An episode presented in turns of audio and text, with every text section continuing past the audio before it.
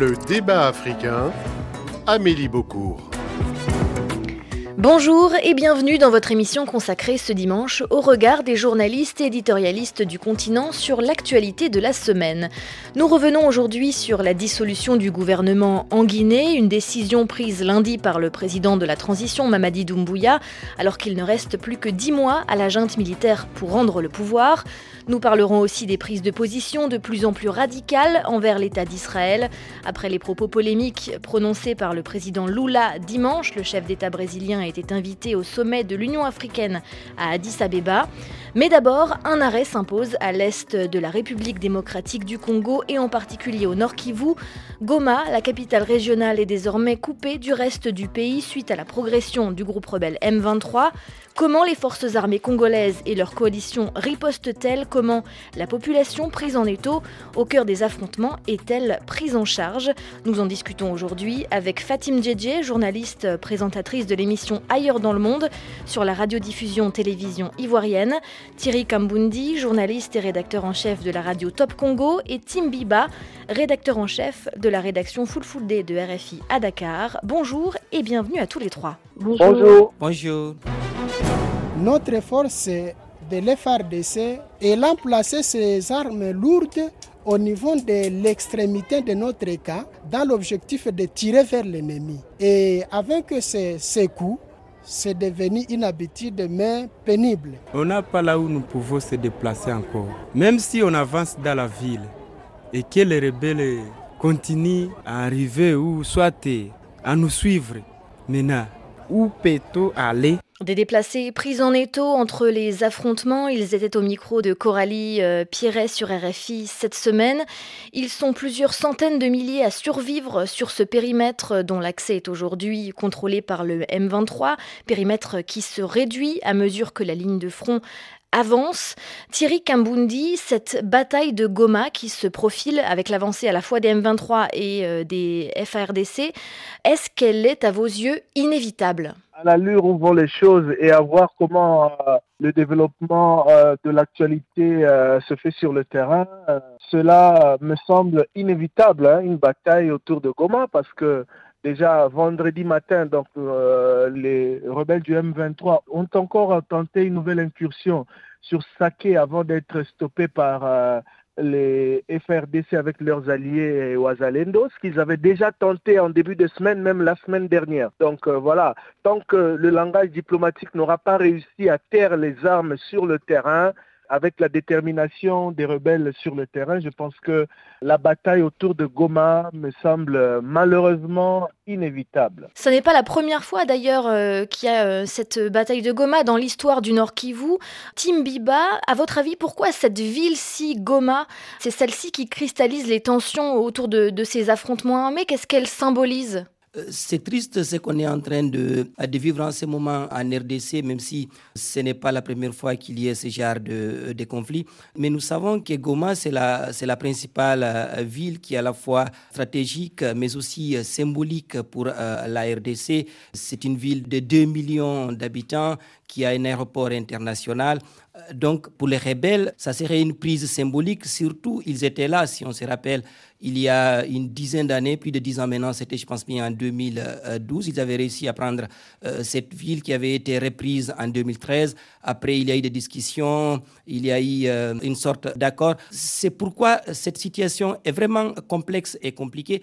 Et c'est regrettable ce qu'on est en train de vivre aujourd'hui avec une situation vraiment catastrophique avec euh, plusieurs milliers de civils qui se déplacent vers Goma, alors que Goma est encerclé. Mon confrère euh, disait que pour que cette bataille elle est inévitable entre donc les forces armées congolaises et le M23, et, et la guerre, elle n'est pas euh, prête à s'arrêter là, vu tout ce que nous avons comme information sur l'armement, que ce soit du M23, mais aussi euh, de la RDC avec des armes euh, sophistiquées. C'est ce qui euh, voudrait dire que le conflit, il n'est pas prêt à, s'arrêter. Et toutes les initiatives diplomatiques qui ont été engagées pour l'instant, elles n'ont pas du tout porté fruit. Et une prise de Goma serait vraiment un échec euh, terrible pour le régime de Félix Tshisekedi. Justement, euh, Timbiba, vous mentionnez les armes et vous, Thierry Kambundi, vous avez mentionné euh, la coalition armée derrière les, forces armées de la RDC, les FARDC donc,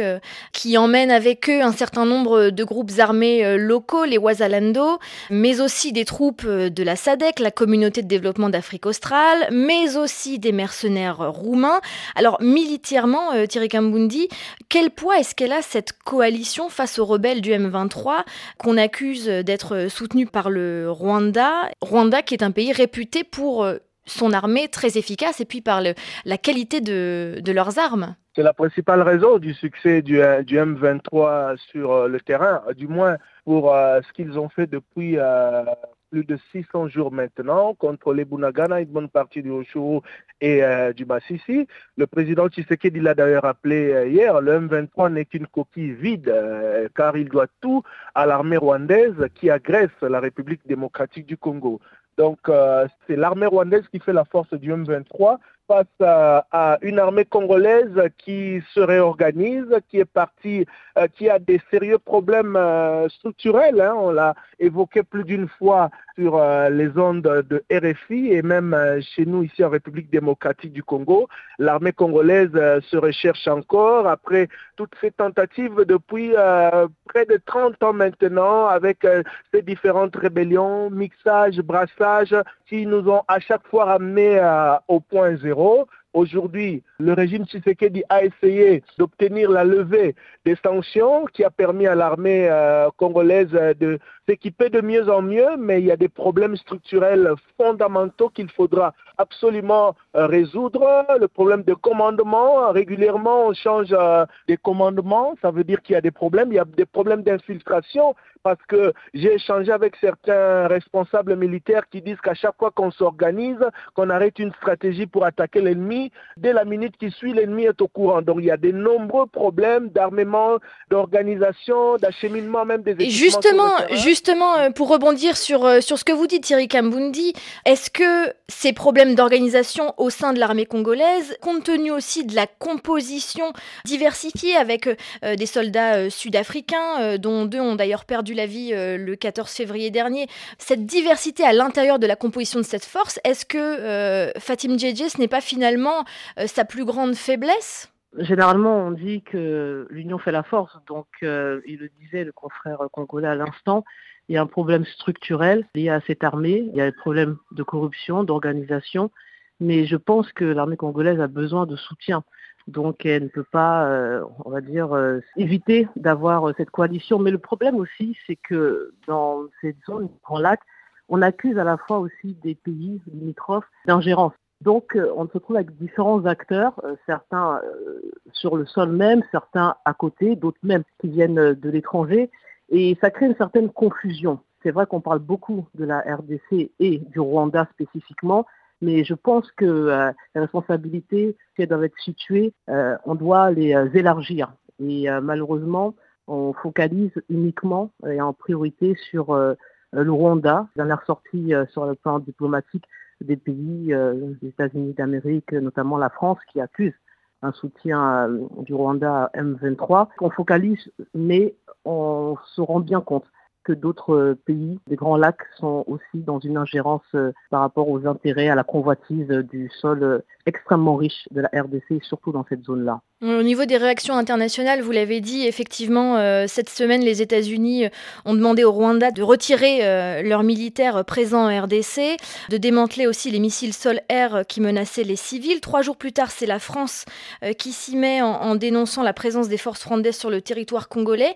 Tim Biba, ces, déclarations, ces prises de position de pays occidentaux qui sont souvent pointées du doigt pour leur inaction, qu'est-ce qu'elles changent et pourquoi est-ce qu'elles interviennent seulement maintenant? Ça, c'est la grande question. Et sur le terrain, ça ne pourrait pas changer euh, grand-chose, peut-être, euh, sauf côté euh, médiatisation. Mais je voudrais juste rebondir sur ces analyses de ma concert, sur les actions quelque peu nuisibles des voisins. c'est vrai, et, diplomatiquement, ces voisins, à mon avis, ne font pas grand-chose. parce que tout ce qui a été initié pour venir à bout de ces conflits, ou au moins trouver un cessez-le-feu, n'est pas venu des voisins. On a eu en, 2000, en 2023, donc l'année dernière, un cessez-le-feu de deux semaines, mais il a été obtenu grâce aux États-Unis, pas les voisins. Pratiquement, c'est un échec diplomatique cuisant de tous les États, toutes les organisations aujourd'hui africaine face à ce qui est en train de se passer dans la zone. Peut-être c'est dû à l'influence du Rwanda, c'est possible, parce qu'aujourd'hui, euh, euh, ce soutien rwandais ne date pas euh, d'aujourd'hui. il y a eu plusieurs rapports, même des Nations Unies, qui l'ont montré depuis très longtemps. Et, et, nous parlons de trafic des minéraux notamment euh, le coltan, là il y a des rapports qui le mentionnent. C'est pourquoi cette semaine, le président euh, Félix Tshisekedi, il était remonté contre l'Union européenne qui signe un accord euh, d'exportation, de, vente des minéraux avec le Rwanda. Vous voyez donc, c'est comme si la communauté internationale souffle le, chaud et, mm. le froid. Il y a les mots, il y a les mots effectivement, et puis les actions à côté qui ne sont pas forcément en accord, en tout cas avec avec les déclarations diplomatiques. On aura le l'occasion d'en reparler euh, dans les, semaines qui viennent. L'autre actualité de la semaine, c'est la dissolution du gouvernement en Guinée. Pouvait-on s'y attendre? Est-ce que cela augure de bonnes choses pour la transition? Nous en parlons dans un instant. Article 1er. Le gouvernement est dissous. Article 2. La gestion des affaires courantes sera assurée par les directeurs de cabinet, les secrétaires généraux et les secrétaires généraux adjoints jusqu'à la mise en place d'un nouveau gouvernement. C'est le général de brigade Amara Kamara qui l'a annoncé lundi à la télévision nationale guinéenne. La présidence dissout le gouvernement. Nous sommes euh, à dix mois de l'organisation supposée d'élections en Guinée, puisque le calendrier de transition arrive à échéance fin 2024. Un calendrier de transition qui, pour rappel, avait été négocié avec la CDAO lorsque les militaires étaient arrivés euh, au pouvoir en renversant Alpha Condé en, en 2021. Tim Biba, vous êtes, je ne l'ai pas précisé, vous êtes journaliste euh, guinéen, mais euh, vous travaillez euh, à Dakar et vous suivez donc de très près ces dossiers. Qu'est-ce qu'elle signifie pour vous, cette manœuvre de dissolution du gouvernement? Côté forme, étonnant franchement étonnant. sur le fond, rien à dire, personne ne doit être surpris par cette décision de la gente. Mais quand même, ce qui s'est passé à la télévision nationale en début de semaine, on a vu une image quand même avec des militaires qui viennent lire ce décret du président qui euh, dissout donc ce, gouvernement après euh, quand même une, euh, une, cacophonie, une mésentente au sein de l'équipe gouvernementale, donc au sommet de, de l'État. Mais ça ne surprend pas. Pourquoi? Parce qu'on le sentait venir. Il y a eu des développements de dernières, de dernières minutes qui peut-être auraient poussé le chef de la junte, le général Mamadi Doumbouya, à prendre cette décision. Mais ceux qui sont renseignés, ceux qui ont des oreilles fines, savent qu'il y avait un remaniement qui s'est préparé depuis quelque temps. Mais ce qui a précipité les choses, c'est qu'il y a eu ces désaccords entre le Premier ministre et son ministre de la euh, Justice, Dr Bernard Gomou, donc l'OPM, et euh, Charles Wright, le ministre de la Justice, qui est très influent au sein de cette équipe euh, gouvernementale. Et, toutes les tentatives pour taire cette, cette discorde n'ont pas porté fruit. Et, finalement, il y a eu des circulaires, des décisions, des arrêtés qui sont sortis, qui ont fuité dans la presse. Donc, le, la gente, elle s'est dit qu'est-ce qu'il faut faire, il faut, il faut décider, il faut les renvoyer. Mais il y avait ces cocktails implosifs qui étaient là. Ces cocktails, c'est quoi? C'est qu'il y a un mécontentement social, c'est qu'il y a une crogne un peu partout, que ce soit du côté des acteurs de la société civile euh, qui dénoncent des restrictions de la presse, des restrictions de l'Internet, même si nous apprenons que l'Internet a été enfin euh, libéré. On espère que ça va continuer. C'est là, c'est au lendemain quand même d'un dépôt d'un avis de grève qui pourrait commencer donc euh, demain, ce, ce lundi. et, mhm. et, puis, il y a une pénurie de carburant à Conakry. Euh, il y a des coupures intempestives d'électricité, de délestage à ne plus en finir. Donc, il y a un mécontentement. Et en Guinée, c'est qu'on craint, c'est qu'on craint souvent, notamment du côté du pouvoir politique, c'est le mouvement syndical. Et le mouvement syndical, on va voir ça, c'est un test en fait, c'est un, test pour la gente, parce que la gente a réussi depuis qu'elle est là à étouffer toutes les manifestations, toutes les contestations que les acteurs politiques, les acteurs de la société civile ont tenté. C'est vrai, le prix, il est lourd, il y a eu des morts, même s'il y a des enquêtes qui sont ouvertes, il y a une, je pense, qui a abouti, euh, il y a eu un procès, mais les autres morts, on ne dit rien. Donc là, c'est un test, on verra si la gente parviendra à, s'entendre avec les syndicalistes, euh, on reviendra à dessus, ou bien si cette grève va aller dans cette ambiance vraiment délétère. Hmm, cette grève, elle commence donc euh, demain euh, lundi. Thierry Kambundi, comment est-ce que depuis la RDC, vous analysez, vous, cette dissolution du gouvernement guinéen? Timbiba a l'air de dire que c'est aussi une façon de détourner l'attention des problèmes inhérents à la Guinée en ce moment.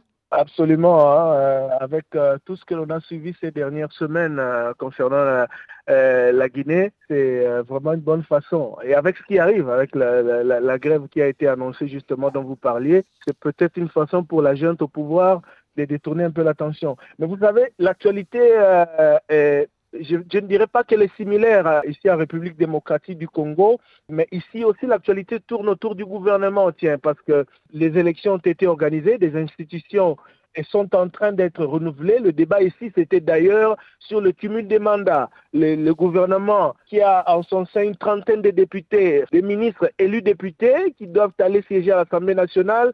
Le Premier ministre a déposé la démission du gouvernement auprès du président qui en a pris acte, mais qui a demandé au gouvernement d'expédier les affaires courantes alors que la Cour constitutionnelle s'était levée contre le cumul des mandats. Donc ça fait débat en République démocratique euh, du Congo et penser à ce qui se passe en Guinée, surtout dans la perspective euh, des élections et avec tous les problèmes sociaux qu'il y a. Il y a quelques similarités, surtout qu'il s'agit euh, de l'exécutif, même si les problèmes ne sont pas les mêmes. Mais pour revenir à la situation mm. euh, de la Guinée, je pense que Ceci confirme les difficultés qu'éprouve la junte au pouvoir depuis qu'elle a pris le pouvoir en, en, septembre 2021, à montrer une autre image de la Guinée et à tenir, je veux dire, toutes les promesses qu'elle avait faites. Hein. Rappelez-vous, déjà pour euh, limiter le délai de la transition, c'était des problèmes. Il y a eu des manifestations et la pression des organisations euh, régionales. Aujourd'hui, le gouvernement a été mis en place avec toutes les manifestations qu'il y a eu. On s'approche des élections qui sont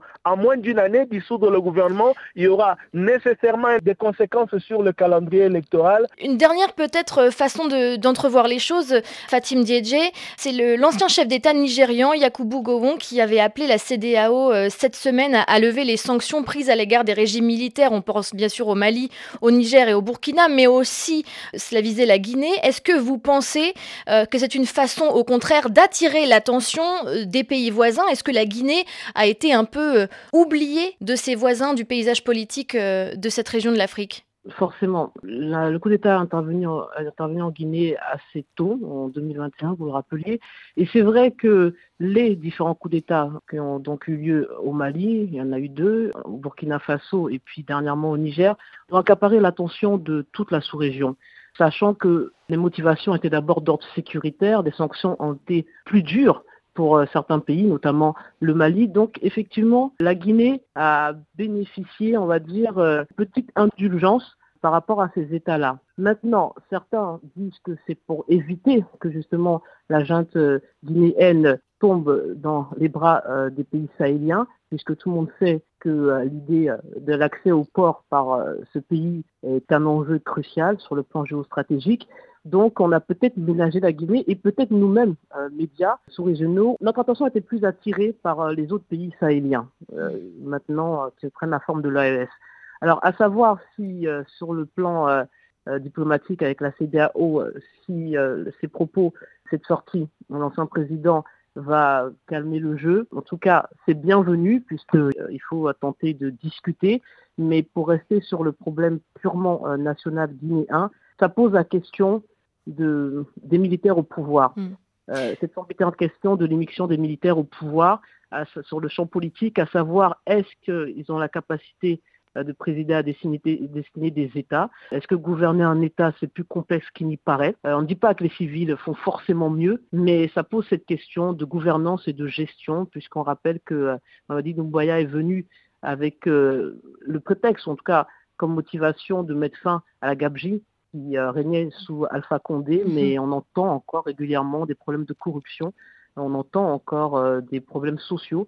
Euh, donc, ça pose aussi cette question d'un militaire au pouvoir. Fatim Djedje, Thierry Kambundi, Tim Biba, on vous retrouve dans quelques instants dans le débat africain avec au programme les prises de position contre Israël du Brésil et de l'Afrique du Sud. Ce sera juste après le journal sur RFI.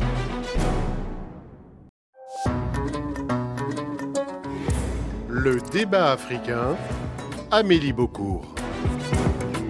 Bonjour à toutes celles et ceux qui nous rejoignent dans cette deuxième partie du débat africain. Dans l'actualité cette semaine, les propos chocs du président Lula, invité en Éthiopie au sommet de l'Union africaine. C'était dimanche dernier. Le chef d'État brésilien a largement durci le ton face à Israël, qu'il accuse de génocide, rejoignant ainsi l'Afrique du Sud qui a déjà entamé des poursuites auprès de la Cour internationale de justice à l'encontre du régime israélien. Et pour en discuter, nous sommes en ligne aujourd'hui avec Fatih Fatim Djedje, journaliste présentatrice de l'émission Ailleurs dans le monde à la RTI en Côte d'Ivoire, Thierry Kambundi, rédacteur en chef de la radio Top Congo et Tim Biba, rédacteur en chef de RFI Full Full Day à Dakar. Quand je vois le monde riche annoncer qu'il arrête l'aide humanitaire pour les Palestiniens, je me demande quelle conscience politique ont ces gens, quelle est l'étendue de la solidarité de ces gens qui ne voient pas que ce qui se passe dans la bande de Gaza, ce n'est pas une guerre, c'est un génocide. Ce n'est pas une guerre de soldats contre des soldats, c'est une guerre entre une armée hautement préparée et des femmes et des enfants. Ce qui se passe dans la bande de Gaza avec le peuple palestinien n'existe dans aucun autre moment de l'histoire. En fait, si, cela existait quand Hitler a décidé de tuer les juifs. Plus d'aide humanitaire, qui aidera à reconstruire toutes les maisons détruites. Et les 30 000 personnes qui sont déjà mortes, les 70 000 blessés Qui va nous rendre la vie des enfants qui sont morts sans savoir pourquoi? Est-ce que tout cela est trop peu pour toucher le sens de l'humanitaire des dirigeants politiques de la planète? Des attaques envers le peuple palestinien comparées à l'Holocauste des Juifs, ce sont donc les déclarations choc du président brésilien Lula au sommet de l'Union africaine en fin de semaine dernière. Génocide, c'est aussi euh, un mot qu'il a employé, c'est un mot qu'utilise également l'Afrique du Sud, un terme qui est clairement euh, défini dans les textes de loi internationaux et donc on ne peut pas l'utiliser euh, à la légère. Est-ce que selon vous, Thierry Kimbundi, son emploi ici est justifié? Je ne sais pas qualifier autrement ce que fait Israël contre euh, le peuple palestinien. Euh, c'est peut-être le terme qui choque parce qu'il rappelle une page euh, très sombre de l'histoire du monde, l'extermination du peuple juif. Mais ce que ce qu'est en train de subir le peuple palestinien ressemble clairement à un génocide. Aujourd'hui, on est à plus de 29 000 personnes tuées dans le territoire palestinien.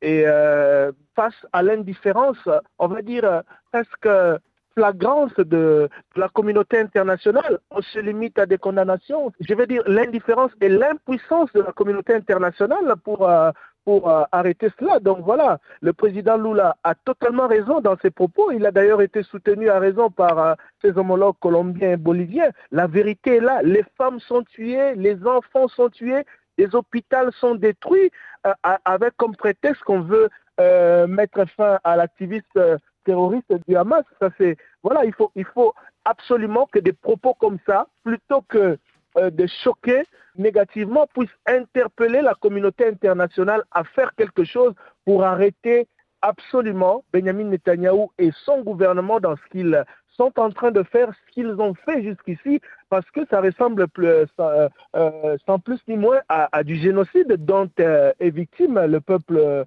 le peuple palestinien. Cette sortie euh, justement euh, du président brésilien Fatim Djedje, euh, elle était visiblement pas entièrement prévue puisqu'il faut préciser qu'elle a eu lieu dans une conférence de presse donc face à des journalistes juste avant que Lula ne, rentre au Brésil. Elle n'a pas eu lieu à la tribune officielle du sommet de, de l'UA où il avait eu un mot évidemment sur la situation à Gaza mais pas dans ces termes-là. Est-ce que pour vous cette sortie-là, cette comparaison entre ce qui arrive au peuple palestinien et l'Holocauste, euh, c'est une improvisation, c'est une envolée, euh, comment dire, le, président brésilien s'est emballé, ou est-ce qu'en fait c'était une sortie calculée? Alors je ne pourrais pas répondre à sa place, très honnêtement. On connaît les hommes politiques et surtout quand ils sont aguerris comme euh, Lula, c'est rarement des improvisations.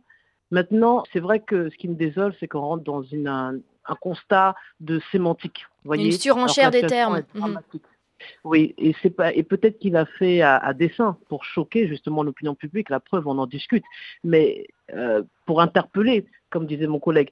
Maintenant, euh, c'est la gravité de la situation qui devrait nous interpeller et pas les mots employés. J'entends, je comprends que euh, ça interpelle certains puisque la communauté juive se dit avoir été donc victime et légitimement génocide. Mais personne n'a le monopole de ce drame. Historiquement, il y a le Rwanda, il y a plein, de pays, plein d'États, plein de peuples qui ont souffert de, ce génocide, même s'il a été qualifié tardivement sur le plan juridique et du droit international. Mais l'histoire est jonchée de, drames de ce genre.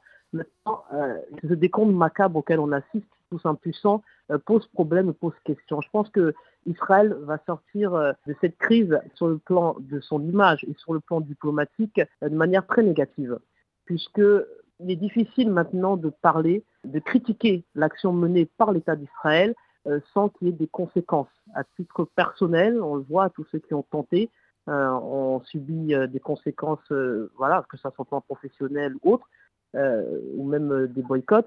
donc, certains, et je, m'interroge, pourquoi ce sont les pays qu'on a souvent qualifiés euh, de pays émergents qui prennent euh, la parole, qui portent cette parole.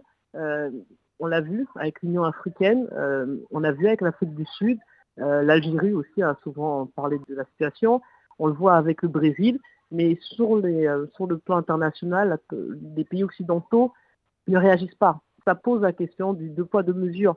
Euh, on nous ramène toujours à soit une vision antisémite de la situation, ce qui est faux, ou soit on nous ramène aussi au drame du 7 octobre que personne ne peut nier. Mais les populations qui sont visées par ces bombardements, on nous parlait de légitime défense, mais même la guerre a, des règles. Et on nous parle aussi euh, de, légitime défense, mais jusqu'à quel point? Eh, Comment vous pouvez euh, distinguer un membre actif du Hamas d'un individu lambda? Et le risque que prend Israël, je le dis encore, c'est ce retour de bâton. C'est-à-dire que peut-être que certaines parties de la population ont, s'ils n'ont pas encouragé, en tout cas, n'ont pas été attristés par le massacre du 7 octobre. Mais là, je vous dis que c'est l'intégralité du peuple palestinien qui sera peut-être euh, des futurs euh, membres actifs du, Hamas au vu de la situation qu'ils vivent. Donc c'est prendre un pari risqué sur l'avenir et même empêcher l'avenir euh, en continuant ainsi. Et les propos de Lula, c'est vrai, interpellent, ont eu leur effet, je pense, escompté, de faire parler, mais ça me gêne. Est-ce que ça pourrait permettre de, libérer euh, la parole, la déclaration politique de chefs d'État qui étaient plutôt frileux jusqu'à maintenant euh, pour prendre position? Tim Biba, euh, ça s'explique parce que c'est c'est pas facile de s'engager contre Israël, ça a aussi des conséquences oui, euh, ce n'est pas euh, facile, mais euh, connaissant Lula, ce personnage, ce n'est pas aussi étonnant. Il assume ce qu'il dit, même si, on l'a rappelé, il a dit quand même dans un, dans un contexte qu'il faut regarder parce qu'il a tenu ici en Afrique. Et l'Afrique, de façon générale, nous le savons, l'Afrique, c'est un, un soutien traditionnel de, de la Palestine. Pourquoi? Parce que les deux, les deux peuples ont une histoire commune histoire commune dans la mesure où ce que les Palestiniens sont en train de subir, c'est une colonisation. Et c'est ce qui est ce qui s'est passé en, en, Afrique. Ce sont des choses que nous euh, parlons. Euh, c'est vrai, c'est aujourd'hui il n'y a pas beaucoup d'États qui prennent position ici en Afrique euh, contre cette guerre, même si la population, elle, dans sa majorité, elle est contre ce que l'Israël est en train de faire. Donc il y a une division entre la société civile et les dirigeants. Exactement. Et cela s'explique par plusieurs facteurs. C'est vrai, euh, l'Israël a tenté euh, ces derniers temps avec plusieurs actions diplomatiques pour euh, imposer son influence et sa présence en Afrique à travers l'Union africaine, où l'Israël a obtenu une place d'observateur qui a été vite retirée suite à une pression notamment de, de l'Afrique du Sud, mais aussi de, de, de l'Algérie. Et on a vu euh, lors du dernier sommet, euh, l'Israël n'était pas là, même s'il y a des sources qui parlent de diplomates qui rôdaient autour, qui tentaient d'influencer euh, certains, et, et c'est normal. Mais c'est le Premier ministre palestinien qui a pris la parole. Les États africains, les chefs d'État africains, ne peuvent pas prendre clairement position dans la mesure où ils traitent leur sécurité avec, avec l'Israël. N'oublions pas quand même que l'Israël, c'est une, c'est une puissance, notamment euh, sécuritaire. Euh, nous savons euh, que nos dirigeants travaillent avec les sociétés israéliennes. on a parlé de, ce logiciel Pegasus, des logiciels d'écoute des opposants, des acteurs de la société civile influents. Il y a d'autres accords militaires. Donc, c'est tout ce qui fait que les États africains ont du mal à s'assumer dans cette, dans cette situation. Mais sinon, l'Afrique du Sud oui, c'est ce que j'allais dire. C'est le contre-exemple euh, euh, qui, confirme que euh, c'est tout de même possible de, s'engager contre l'Afrique du Sud, qui a donc saisi la Cour internationale de justice des Nations Unies fin décembre, accusant Israël de génocide, et qui a récemment déclaré que les actes discriminatoires envers les Palestiniens étaient, je cite, une forme encore plus extrême de l'apartheid institutionnalisé contre les Noirs en Afrique du Sud. Une déclaration de vous Mousi Madonsela, l'ambassadeur d'Afrique du Sud aux Pays-Bas, Thierry Kambundi. Euh, est-ce que vous sentez que l'Afrique du Sud fait finalement cavalier seul? Elle a osé, mais personne ne l'a suivi sur le continent? Absolument, absolument. Et euh, mon, prédécesseur euh, a eu raison de, le souligner. L'Afrique du Sud fait cavalier solitaire sur ce dossier palestinien. C'est l'un des rares, si pas le seul pays africain à avoir pris le courage à s'être assumé, à avoir condamné dès le départ euh, ce qui s'est passé et ce qui se passe encore euh, actuellement sur le territoire palestinien et euh, avoir saisi la Cour internationale de justice, ne serait-ce qu'à titre symbolique pour dénoncer ce qui se fait. Le peuple sud-africain a vécu l'apartheid et on sait beaucoup aujourd'hui. Et l'injustice criante qui s'observe à travers le monde, euh, l'indifférence euh, presque totale, ou on va dire l'impuissance euh, de l'Occident, de la communauté internationale face à cela doit interpeller. Quand on voit ce qui se passe autour de l'Ukraine pour le soutenir, pour, qu'il fasse face à la, Russie, on s'interroge sur le fait que les Nations Unies, les États-Unis, la France, l'Union européenne, bref, personne ne s'est arrêté Israël et personne ne sait condamner ce qui se fait là-bas. Et moi, je m'interroge aussi, et à raison par rapport aux propos du président Lula sur euh, euh, le volet humanitaire.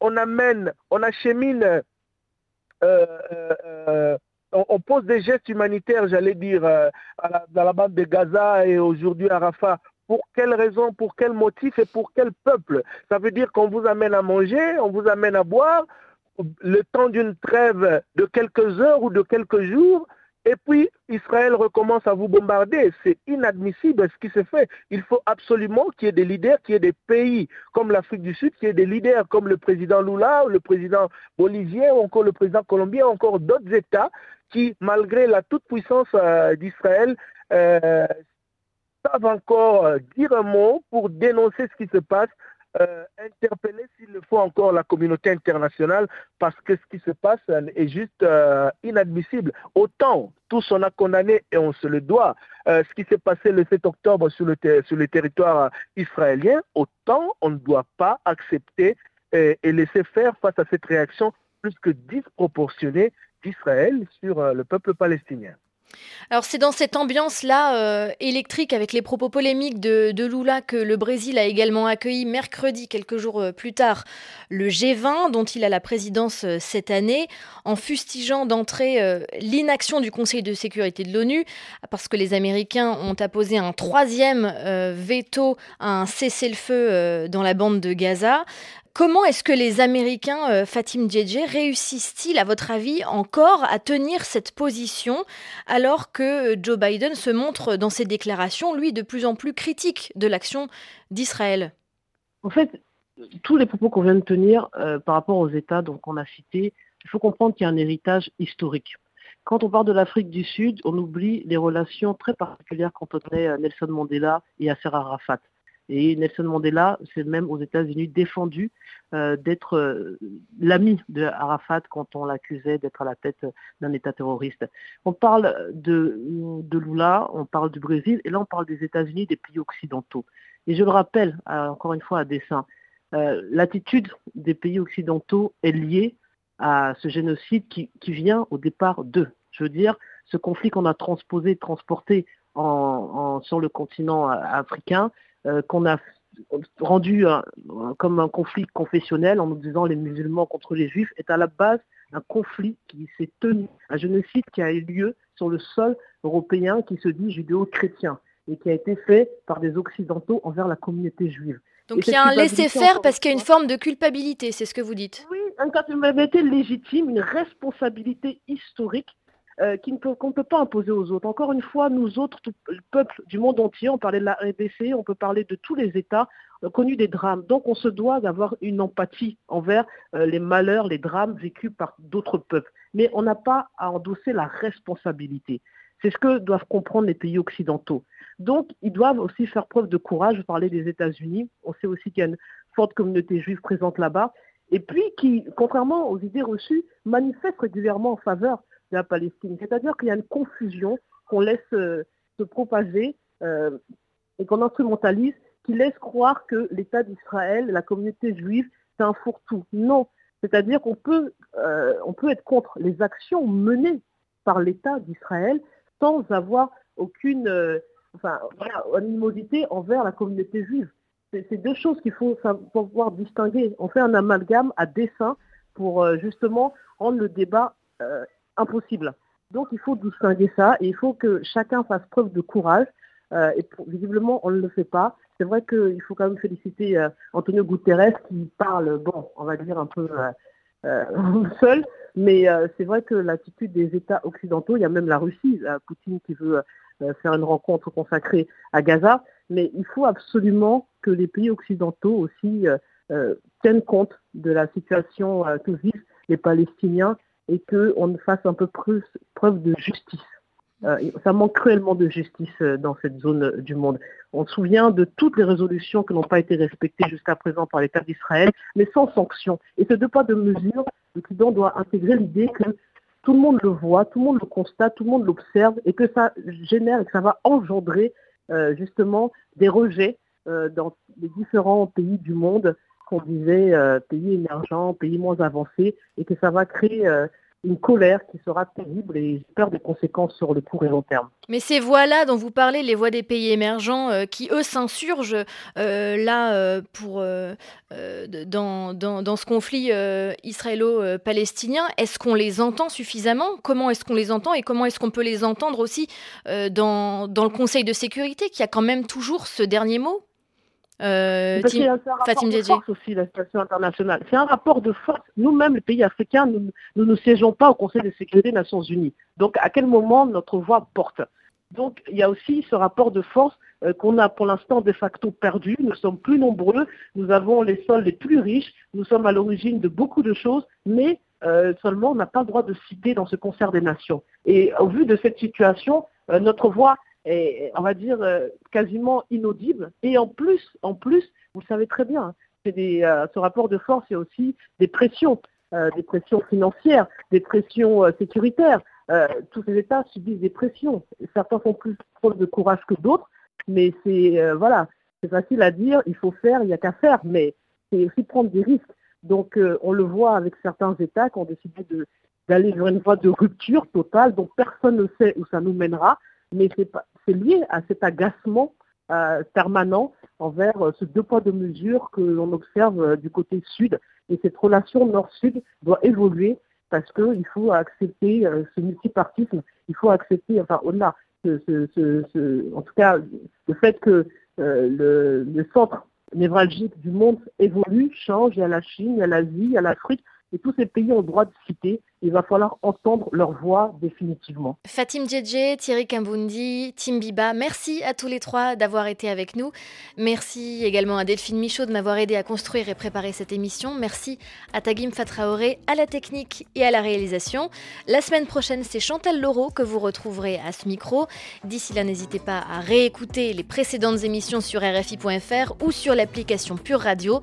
Très bon week-end à tous les auditeurs du débat africain et merci à vous d'être à l'écoute de RFI. しい。